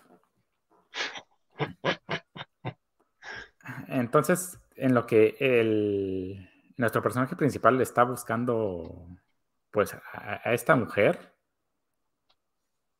llega, este, digamos que la conquista, se terminan yendo a cenar, la invita a un fin de semana, pues, como vacacionar, donde se va, él le va a proponer matrimonio. Entonces, eh, después de, de una noche de pasión, ella desaparece y él empieza a rastrearla. En, cuanto lo empieza a rastrear, empieza a darse cuenta que hay como cosas muy turbias alrededor de ella en cuanto a su pasado y demás, hasta que él regresa a su casa pues cansado, ¿no? De, la búsqueda. Toma un, un trago de su chupe y de pronto cae al piso eh, porque quedó paralizado. Entonces cuando aparece esta mujer y lo empieza a torturar. Entonces, para terminar la película, tenemos de que, pues, él te dejan abierto eso de si estuvo soñando todo, realmente sucedió, no sucedió, terminaron casados o qué onda. Entonces, eso hace muy interesante el final de, esta película, el cual que te deja como, como desconcertado, ¿no? Porque no, no te da cosas sólidas con las que te puedas basar, ¿no? De que lo que, lo que pasó aquí realmente pasó o, lo que sucedió acá fue lo que pasó y lo demás lo soñó. Entonces, no te da esas piezas sólidas y te deja como pensando, ¿no? De, qué es lo que en realidad sucedió en, en, en estas, en estas escenas, ¿no? Porque te muestran como situaciones alternas o, varios escenarios que suceden, entonces como elige el que, el que más te acomode. No te pases, Or. Yo te iba a preguntar cuál era el final, güey, porque no había entendido. no me digas eso. tengo ciertas suposiciones y ciertas teorías de las que cuáles podría ser el final. No sé si, si Masacre quiera comentar algo de antes de ponernos a divagar en, en eso del final. Sí, antes de ponernos un poco locochones y pachecones, dinos, mi querido Masacre, ¿tú la viste? Eh, sí, también la vi en una época que, como bien mencionó este, hubo por aquí un boom como de películas asiáticas. Este, vi entre ellas eh, Ichi de Killer y vi Audición que en su momento fueron películas muy polémicas. Este, Audition, sinceramente, eh, bueno, otra vez, yo no la pondría en, terror, eh, pero sí es una película de, yo la pondría más al, no sé, tal vez un poco más al gore, porque sí tiene escenas bastante explícitas. Este, sobre todo cuando la muchacha esta, bueno, la actriz eh, actriz asesina, psicópata, no sé cómo llamarle, este, eh, pues empieza a torturar al, cuate este, ¿no? Este, incluso me acuerdo muy bien que, hay una escena donde le corta el pie, y pero se lo corta, se lo corta con un eh, ese, esos famosos como, ajá, como un cable, sí, con unas, unas, unas manijas de madera que tiene así, o sea, un cable amarrado a unas manijas de madera, que obviamente al hacer este movimiento, pues empiezan a hacer fricción, ¿no? Entonces no es que le corte el son, pie. son cables para cortar carne, de hecho. Así es. Entonces no es que le corte el pie así como de con un hachazo, no, o sea, se lo enreda y así, y este cuate consciente, ¿no? Entonces, sí, sí son escenas como muy fuertes. Este, bueno, no lo he vuelto a ver, pero tal vez ya para esta época no sean tan, tan fuertes pero digo, en su momento sí lo fueron y este, y pues digo, o sea, no sé, Audition para mí sí, pues sí es algo que si te gusta el cine de, de pues ese tipo de cine que tengo que yo lo pondría más que del lado del gore que, del terror, este, pues sí es algo que, que, podrías ver, ¿no? Que te llamaría la atención. Este, digo, los, los japoneses llaman eh, eh, hecho cosas por el estilo. Hay una película por ahí aún más difícil de conseguir que se llama De Guinea Pig, creo que es de los ochentas. Este, y es una algo similar, ¿no? Solo que aquí es un tipo que tortura este, mujeres y que, bueno, en, en su época también causó este, mucha controversia porque aparte pensaban que, lo había hecho real, o sea, la escena era tan, tan bien hecha y tan explícita que pensaron que sí había, el actor había hecho las cosas este, pues, en la vida real, ¿no? Eh, entonces, eh, pues Audition es como un poco la evolución de esa, de esa película de Guinea Pig. Y este, aunque el final, pues ese final abierto, no sé, a mí no me convence. Y digo no me convence porque, este, pues como ahorita, ¿no? Empiezas a pachequear y a decir, bueno, fue, pero no fue porque pasó esto, pero después pasó esto y pues sí, a ti también te deja así como que chale, pues y luego. y, bueno, no hubo segunda parte que yo sepa, o sea que en realidad eh, nunca vamos a saber si tu conclusión es la correcta. Sí, y esa parte, ¿no? Del cable, ¿qué, qué, qué? Dije, güey, no, Sí, sí, sí, no, bueno. Entonces, muy buen Orc, ¿cuál es tu teoría acerca del final de esta película? Eh, bueno, eh, primero es de que tenemos a, a nuestra querida protagonista, la psicópata, que ella fue abusada desde niña, pues básicamente creció con este pensamiento de venganza de todo lo que le hicieron mientras iba creciendo. Entonces llegó a ese punto donde lo de la cena sí sucede y lo de la tortura es lo que sí sucede. Entonces, mientras nuestro protagonista está siendo torturado, está teniendo estos flashbacks para escapar de la realidad. De alguna manera un poco de que entra en, shock y está pues aturdido, porque a fin de cuentas lo que ella hace es paralizarlo, pero él puede sentir dolor.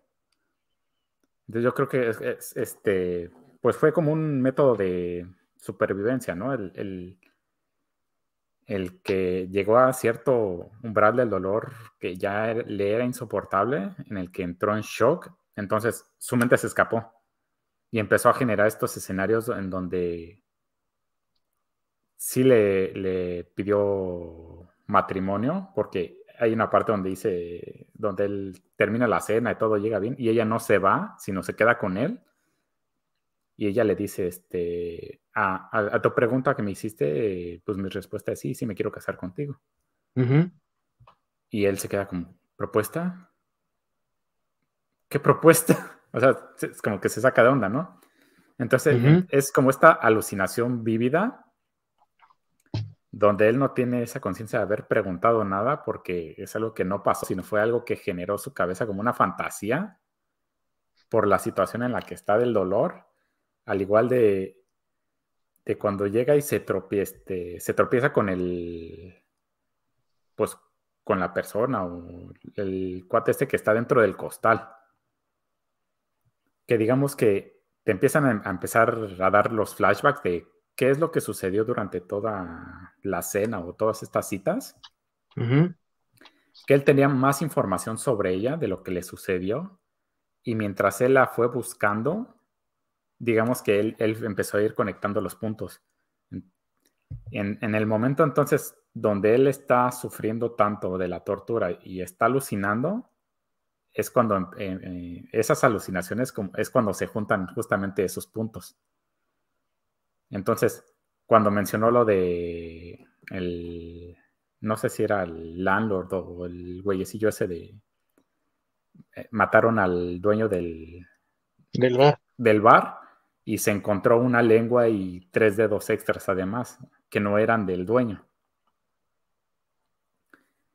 Entonces, con la información de que ella le había dado, de qué es lo que le había sucedido, más la información que le dio este güey de que había encontrado una lengua y tres, y tres dedos, él creó esa alucinación donde la persona del costal era esa persona que le faltaban los dedos y le faltaba la lengua. Entonces, realmente sí sucede, ella sí se muere,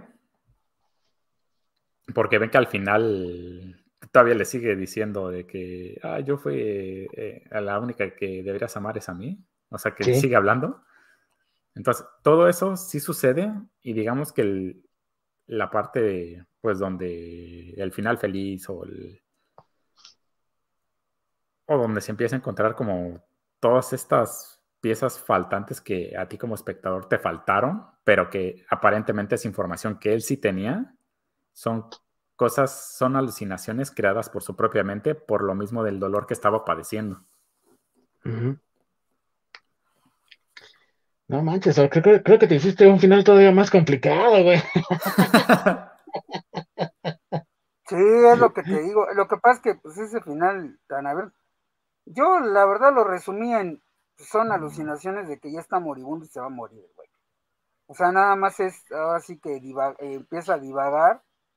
Y empieza. Bueno, según yo, ¿eh? Porque repito, realmente no sabemos qué pasó y nunca lo vamos a saber. Este, pero en mi opinión, pues sí es un poco también lo que dice Ort, pero yo pienso que es porque ya estaba muriendo y eso ya no fue más que la parte donde agoniza y te muestran qué es lo que él está agonizando, pero en realidad ya, ya se está muriendo, ¿no? Eso es lo que yo creo. Pero vuelvo a lo mismo, no vamos a saberlo. Y que suena como la, la explicación más posible, ¿no? Que suena como lo más lógico que puedes eh, concluir del final de la película. Y sin embargo, amigos, mira, así, de la buena, de la buena, amigo, yo voy a decir lo siguiente. Yo voy a decir lo siguiente para que vean.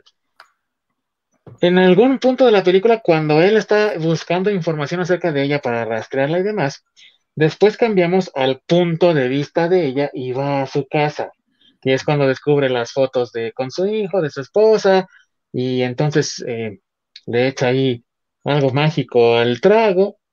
Entonces, yo pienso que a lo mejor esos son recuerdos de ella que está fabricando en su mente para, de cierta forma, desaparecer el dolor que ella siente, pues de haber sido abusada por el padrastro, de que le quemaba entre la entrepierna, ¿no? Aquí en el interior de las piernas, que era abusada, que era eh, eh, vilipendiada y de ese sentimiento que ella tenía de no soy amada por nadie como yo quiero que me amen, ¿no?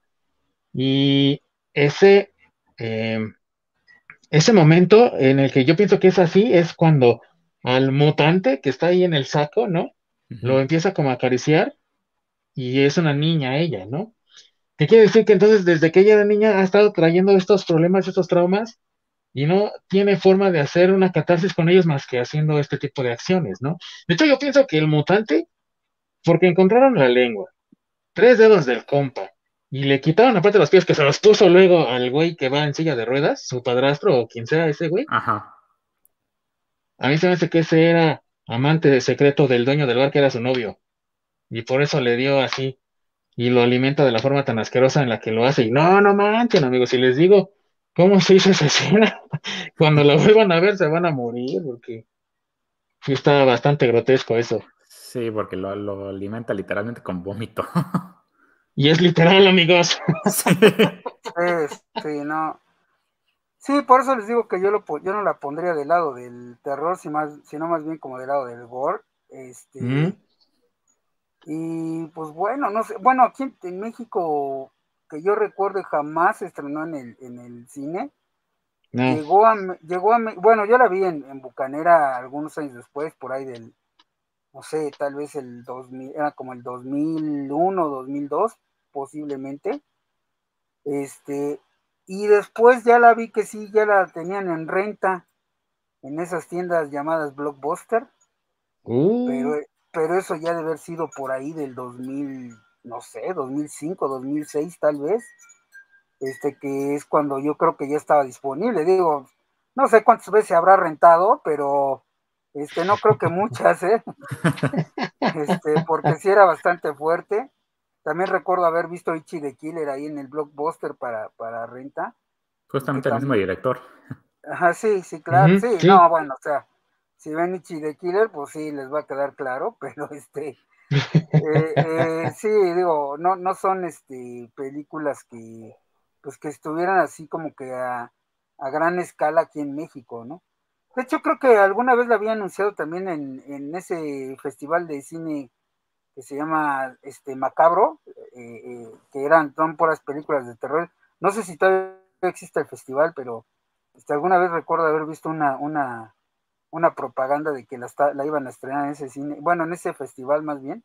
Bueno, no estrenar, más bien la iban a proyectar, porque ya tenía algún tiempo, digo, les estoy hablando que si supongamos la habían renta en el 2005, lo del cine de Macabro tal vez fue por ahí de 2006 o 2007, tal vez. No sé, algo así, pero sí recuerdo haberla visto primero en, renta y después que la anunciaban en, en, ese, en, ese, en ese festival. Y amigos míos, no les voy a decir su escena favorita porque seguramente no habrá una, pero la más impactante para ustedes, que ustedes dijeron, ah, no manches, esto está bien loco, chon, y que se quedaron así como de a seis, ¿cuál fue para ti, mi buen orc? Ah, yo creo que la parte del, mutante es como la, la, más impactante, ¿no? Cuando sale del saco, sale arrastrándose y le dan de comer, sí, sí está, sí está cabrón. Sí, no, y después de que sabes cómo lo, lo alimentas y dices tú, no, man, estás muy loco esto. y para ti, Masacre. No, pues yo creo que la del pie, o sea, la verdad creo que esa me traumó mucho. Me traumó tanto que, que, a la fecha la recuerdo, güey. O sea, Tal vez, eh, tal vez porque yo sí me imaginé lo, doloroso que debe de ser que te cercenen un, un digo, digo, de entrada, pues que te corten una parte, ¿no? Pero otra que sea así como que en vivo y aparte ni siquiera de, golpe, ¿no? Así de, de poco a poquito, güey, o sea, de... lentamente, justo, sí. sí, claro, ¿no? O sea, cuando llegas al hueso, voy a ser lo más doloroso del mundo, no, no sé, güey, a mí, yo creo que me impactó mucho esa del, del pie por la forma en que se sí, Sí, porque cuando es de golpe, realmente no lo sientes. O sea, una vez como que se te enfría la parte o, porque en el momento del, digamos que del golpe, del machetazo, lo que sea, como que tu cuerpo eh, deja de sentir esa parte por cierto tiempo, entonces no, no, lo sientes tanto hasta que como que empieza a recobrar el, la sensación, que es cuando te empieza a doler. Pero sí, eso de, que te vayan cortando poco a poco, híjole. No, sí, debe ser una cosa eh, espantosa. Y luego, eh, digo, el cuate pues sí está actuando y todo, ¿no? Pero los gritos que dan, no creo que los diera una persona. Yo creo que son horribles. Es más, yo creo que te desmayas del dolor. De plano. Sí, sí, debe ser más muy posible que te entres en shock y, y que te vayas, sí. Sí. ¿Qué, mensaje tenemos por ahí, mi buen Orc? Gaby de la Peña, súper de acuerdo con mi teoría, obviamente. Ella sí sabe. es que no, porque el Orc es el que sabe. Ah, pues. no, no, además, no, es que el Orc se crea unas películas para él, güey. Digo, o sea, no, yo no llegué a tanto. bueno, es que en realidad, miren, sinceramente, a mí esa película no me gustó pero porque no, no soy una persona que le, que le agrade ese tipo de, de, cine, creo que ya lo habíamos dicho, o sea, el Lorch es muy gore, sea, a mí sí me llama la atención, pero, pero no es mi cine favorito, y pues menos después de lo que vi, les repito, el maldito pie a mí me tiene traumado. y, y, vean, o sea, estamos en el 2021, casi ya 2022, y este y yo la vi por ahí del o sea en serio como del 2000 2001 y vean 20 años después todavía tengo el trauma sigue traumado sí no no ¿Qué comentarios tenemos ahí, mi querido Alba de la Peña, bien podría ser una historia real, basta con ver casos como el de Ed Kemper. Ese nivel de daño que causaba antes y después de la muerte a sus víctimas es atroz. Y sí, justamente eso es parte de lo que le da esa sensación de ser una película de terror. Sobre todo porque es como lo ven allá. Entonces, esos, esos detalles de que puede ser una historia real te meten, y no solo eso, la ambientación, puedes ver a, a, esta actriz, a la psicópata, cuando la ves, por, muy, este, es muy, ¿cómo, se dice? Este, introvertida y demás, no terminas simpatizando con ella porque de un inicio se ve muy perturbada, ¿no? Tanto que todo el mundo le dice, no, pues no, no te le acerques, no le hables, aléjate de ella, ¿no? Porque justamente te da esa vibra de, pues que, como que, pues no, nomás no, sí, sí se ve bastante dañada. Otro elemento que le da de, terror que me gusta es de que en un inicio parece que estás viendo un drama. Se te olvida que estás viendo una película de terror hasta que llega ese, mundo, ese momento impactante donde es el twist y te agarra como desprevenido. Porque justamente en todo eso de que salen y se conocen y está lo del casting y demás, a ti se te olvida que estás viendo una película de terror. Entonces, en el momento que te empiezan a, pasar todas estas cosas perturbadoras, te agarran completamente fuera de, de, guardia, ¿no? De que pues, te agarran por sorpresa. Entonces, es otro de los elementos que se me hace muy padre con, todo esto de la ambientación. A mí realmente no se me hace tan gore porque no genera, no es tanta, realmente no es tanta violencia y tanta sangre la que ves ya que te pasan muy pocas, muy pocas escenas de, violencia como tal, sino es justamente todo lo que te va generando, todo lo que ella es, todo lo que te hace imaginar que ella es y todo lo que termina o todo lo que resulta ser.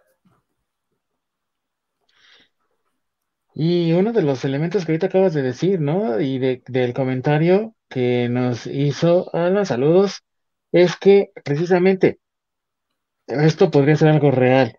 Entonces, Mike como que se agarra mucho de eso, de que sea algo no familiar en el sentido de que ah, pasa diario, sino en el sentido de que esto puede pasar. No es un horror sobrenatural, no es un horror que provenga de otro mundo, no es un horror eh, provocado por la humanidad, como muchas veces pasa en el cine de zombies. Es un horror que viene de la parte más oscura y enferma de la psique humana. Es decir, ella es una víctima de sus circunstancias y no encuentra una forma de apagar ese dolor que siente de haber sido abusada de tal manera, más que infligiendo un dolor similar, y ni siquiera similar, superior, al que ella recibió, ¿no? Entonces, su única forma de relacionarse con el mundo es a través del dolor. Pero lo peor de todo es ese sentimiento de obsesión, así de novia psicópata que tiene, de que no puedes amar a nadie más que no sea yo. Y si amas a alguien más, entonces me estás decepcionando y entonces vas a pagar las consecuencias. Y empieza ahí entonces el ciclo de tortura que a ella le genera esta, pues sí, esta, esta personalidad enferma que busca de alguna forma apagar su dolor aumentando el dolor de otros, ¿no? El dolor que ella le inflige a otros, ¿no? Sí, y el, impacto que acá nos causa ese tipo de películas, pues a lo mejor no es tanto porque aquí en, todos los días en el periódico ves ese tipo de noticias, ¿no? Y en Estados Unidos es como la cuna de, los psicópatas, bueno, de los asesinos seriales y demás. Entonces, es como algo muy común, muy recurrente que estamos viendo como de este lado. Y allá, pues al contrario, ¿no? No, no es como que lo que ocupe primera plana de los periódicos o de las noticias todos los días. Son como casos sumamente muy aislados. Entonces, justamente es lo que da más impacto todavía. Así es, ¿no? Y en una cultura que sabemos tiene pues mucho respeto por la vida y demás, como lo es en la cultura japonesa, ¿no? Y se vuelve una experiencia de terror, incluso también desde el principio, donde sabes que, bueno, al menos para mí, ¿no? Va a acabar mal, ¿no? Así pensé, va a acabar mal. Cuando vi que el amigo productor de cine le dice, no, pues no te preocupes, te hacemos una audición falsa. Y ahí, pues tú investigas qué muchacha te, se te antoja, ¿no? Se te, llama la atención. Y dije, no, esto está muy mal. Y va a tener unas consecuencias horribles, ¿no? Y ahí está, ¿no? Está pagando, de cierta forma, eh, por ese tipo de acciones, pues que no son tan éticamente aceptables, ¿no? Tener que engañar a la gente para poder obtener algo a cambio, ¿no? E incluso cuando el, mismo amigo, ¿no? Le dice, oye, no, no, te la acerques, no le hables, como que no, no, no, no me da buena yuyu esa mujer, entonces tómatelo con calma y piénsalo bien, ¿no? Sí, así es, así es. Yo, yo creo que de ahí mi problema, porque sí, varias veces me han hecho la misma advertencia y no hago caso, güey. No hay que salir con ¿Ya ves? Haz caso, si no te va a pasar así. Sí, no, hay que salir con mujeres guapas, la verdad. Son peligrosas. Un comentario final que quieran realizar mis queridos amigos antes de pasar a lo que viene. Mi querido Ork, ¿qué más nos puedes decir de esta película Audition? Pues que la vean con mente abierta y pues que la disfruten. A fin de cuentas es, algo, algo, algo diferente. Y aunque no le entiendas o ya si no te gusta, pues ya ahí sí, estúpido.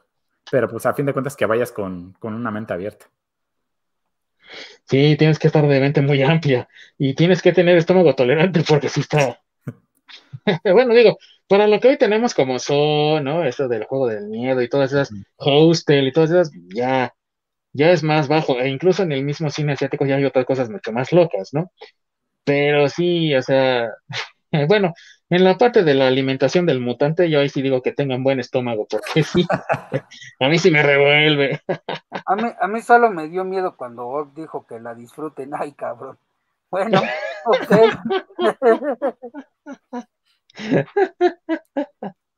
¿Algo más que tú quieras comentar de esta película, mi buen Masacre? No, pues ya lo dije, no hay que salir con chavas guapas que apenas conociste, güey. Nunca, nunca acaba bien. y menos salidas de un casting. y menos si las sacas de un casting. Y falso. y aparte falso, güey. Y luego les dices que los fondos se acabaron, güey. ¿No? Cuando ya están en la cita, acabaron los fondos, güey, ya. Pero qué bueno que nos conocimos, ¿no? No, no, no.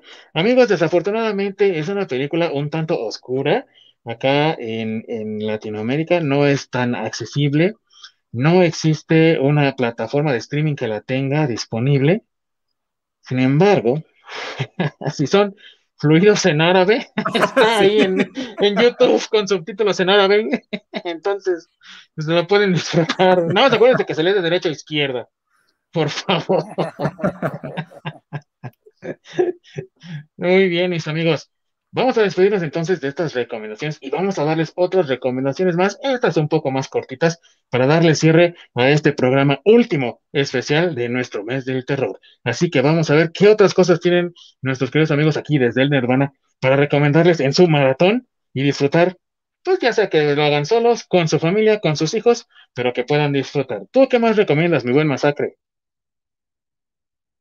Pues miren, yo para que no se compliquen la vida con el cine asiático, que sí es un poco complicado de conseguir, este, yo les recomiendo las películas que están en Netflix, que son de, bueno, la mayoría son coreanas, como ya lo comentó Ork, pero hay unas películas de zombies, hay una muy buena que se llama, bueno, a mí me gustó, que se llama Sobreviviendo o Sobrevive, algo así, eh, que es de un, un cuate que igual un apocalipsis zombie y demás, pero este cuate está en su departamento y no sale mientras pasa todo el apocalipsis, hasta que llega el momento que pues tiene que volverse a surtir de comida y demás, y pues ahí ya trata de salir de, de del este, ahora sí que del edificio. esa se me hizo buena, está entretenida y pues vuelvo al mismo, si les gustan los zombies y demás, este, pues ahí la pueden ver, está fácil de conseguir, Netflix la tiene, de hecho creo que es exclusiva de, de Netflix, entonces, este, pues yo les recomiendo esa, es, es, buena, es buena. Excelente recomendación, ahí la tienen, y aparte fácil de conseguir, ¿no? Como dice mi buen amigo eh, Masacre, pues ahí está accesible en, Netflix. Y tú, mi buen, eh, mi queridísimo Orc, ¿qué más tienes para recomendar a nuestros amigos que nos ven, que nos escuchan? Pues justamente una película coreana también. Eh, no sé si la puedan conseguir en Netflix o en alguna plataforma es la de Gonjian Asylum.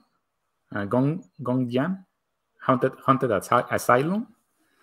Eh, es una excelente recomendación.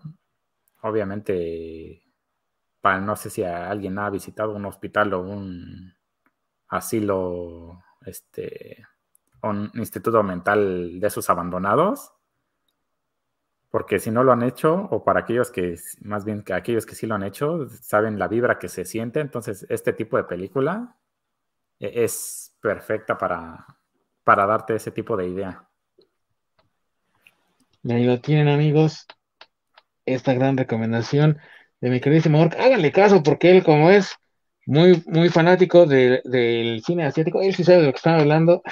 Es muy raro. y como dice de Audition, disfrútenla, disfruten el gore, disfruten el gore. Bien, mis queridos amigos, pues yo les voy a recomendar una película de Taiwán, la original, ¿ok? La original es de Taiwán. Eh, desafortunadamente, amigos, no se encuentra en plataformas, sin embargo, no es tan difícil de conseguir en el plan bucanero.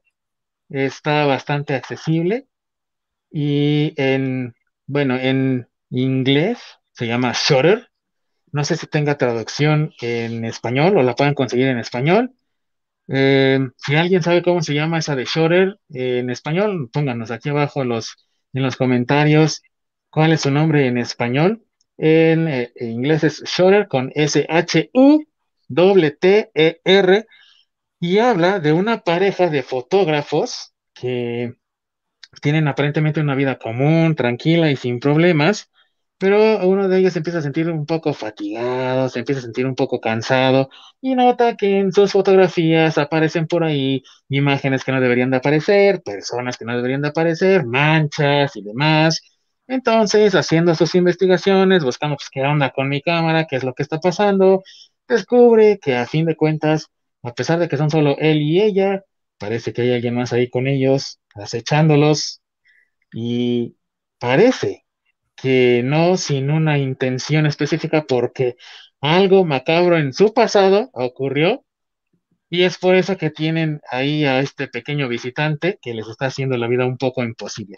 Parecido un poco a, a, a Yuon, ¿no? La maldición, pero creo que tiene todavía algo especial, ¿no? Tiene, no sé, está, está mucho mejor elaborada, creo yo, está muy bien construida con muy poco esfuerzo de, efectos realmente, o sea, sí tiene muy buenos efectos de, visuales, ¿no? Para crear las imágenes y las alteraciones en las fotografías, las presencias y demás, pero realmente no requiere de tanto esfuerzo ni de tanta otra cosa, y es una prueba de que se pueden hacer buenas historias con eh, poco esfuerzo en el eh, ámbito o en el ambiente de el, el efecto digital, ¿no? Como tal.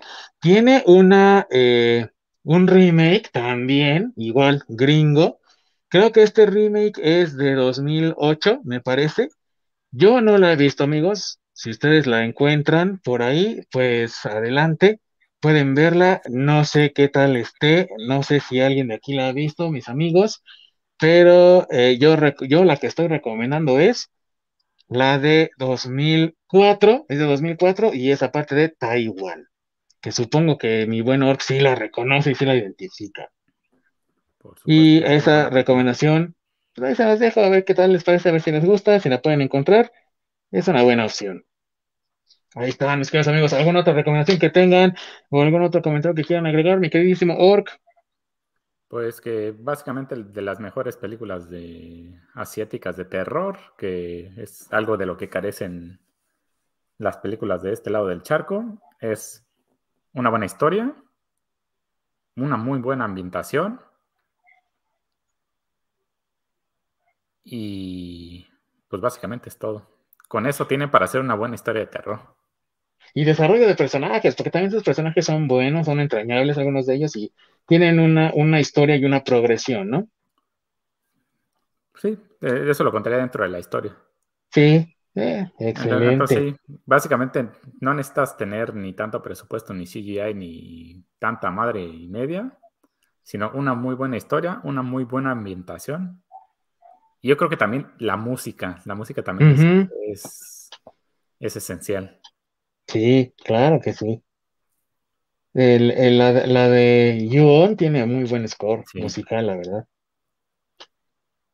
Tú, mi queridísimo Masacre, ¿algo más que quieras agregar para despedirnos del mes del terror y de este programa especial de cine asiático?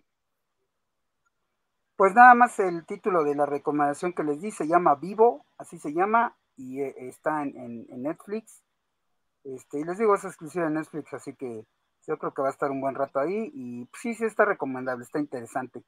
Pueden palomear y todo con esa, con esa película. Excelentes recomendaciones, mis queridos amigos. Y con esto estamos despidiendo nuestro programa especial de cine de terror asiático. Y aparte también estamos con esto despidiendo el mes del terror en este fin de semana de Halloween. Esperamos que lo hayan disfrutado tanto como nosotros en hacerlo. Y recuerden que nos pueden encontrar, si es que no pueden ver este programa en vivo, en la repetición aquí mismo también en YouTube y también en los diferentes streamings de podcast que hay, como lo puede ser, por ejemplo, Spotify. Y también pueden encontrar en redes sociales. Síganos en Facebook y en eh, Twitter como desde Nirvana Podcast.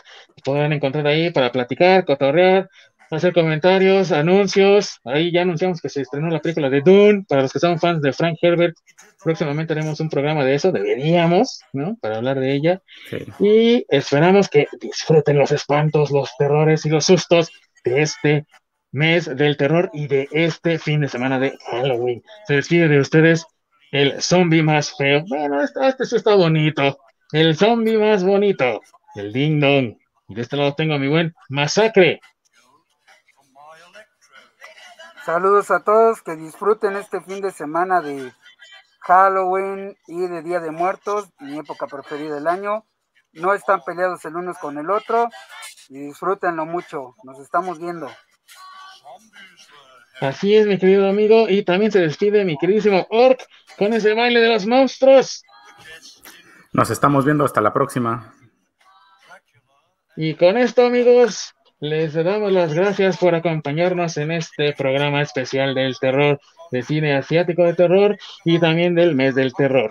Vengan la próxima semana aquí, sintonícenos en su podcast desde el hermano, donde vamos a estar hablando un poco de música y vamos a dar un poco de historia musical con el naciente rock and roll y aquella época maravillosa de donde precisamente provienen canciones tan hermosas como el baile de los monstruos, que crearon toda una época y dieron pauta a otros géneros musicales que todavía hasta la fecha disfrutamos.